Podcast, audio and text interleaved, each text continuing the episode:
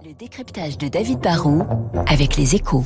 Bonjour David. Bonjour Renaud. Comment va la 5G qui vient de fêter euh, ce week-end Ouais. son premier anniversaire en France? Bah alors comme souvent, on peut voir le, le verre à moitié vide ou à moitié plein. hein. Si on veut se concentrer sur, sur la bonne nouvelle, c'est que le réseau est bien déployé. Hein. SFR, faut s'en souvenir, avait été le premier à couvrir une grande ville en lançant un service à Nice à la mi-novembre 2020, il y a juste un an.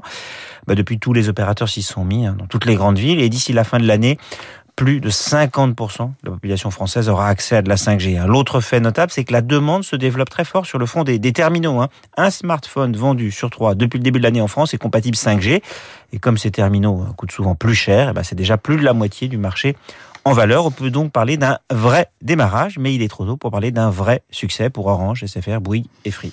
En quoi ce démarrage reste un petit peu décevant David? Bah, en fait, pour qu'une nouvelle technologie emballe véritablement le public, il faut qu'elle apporte quelque chose de franchement mieux que, que la technologie précédente. hein. Pour l'instant, la 5G, ça offre un débit plus élevé dans les grandes villes, mais le principal atout, c'est surtout pour les opérateurs. hein. Pour eux, c'est une technologie qui a contribué à désaturer les réseaux. Mais on n'a pas un vrai nouveau service de rupture qui pousse à une accélération, à une adoption massive. hein.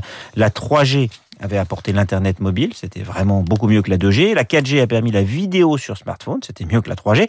La 5G, pour l'instant, bah, ça reste plus une promesse qu'une nouvelle réalité. Du coup, le consommateur s'équipe quand il doit changer de téléphone, mais il ne change pas de terminal juste pour passer à la 5G. Est-ce que la donne finira par changer? Bah, je le pense, hein, d'abord parce que pour l'instant, les opérateurs ont installé des antennes 5G, mais ils n'ont pas encore investi dans ce qu'on appelle le cœur de réseau 5G. Le, le jour où ils auront ce qu'on peut qualifier de, de postes d'aiguillage vraiment modernisés et beaucoup plus rapides, cela permettra d'imaginer et de lancer de vrais nouveaux services à grande échelle.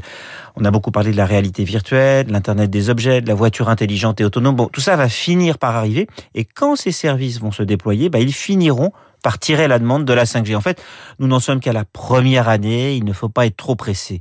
L'autre bonne nouvelle, c'est que le débat d'il y a un an était beaucoup sur les opposants à la 5G. hein. Souvenez-vous, on parlait de ceux qui avaient peur des antennes. Aujourd'hui, bah, c'est devenu un non-sujet. Comme écrivent mes collègues dans les échos ce matin, la vérité, c'est que la 5G ne fait plus peur, mais elle ne fait pas encore vraiment envie. Le décryptage de David Barrault sur l'antenne de Radio Classique dans une minute trente, le journal de 8 heures.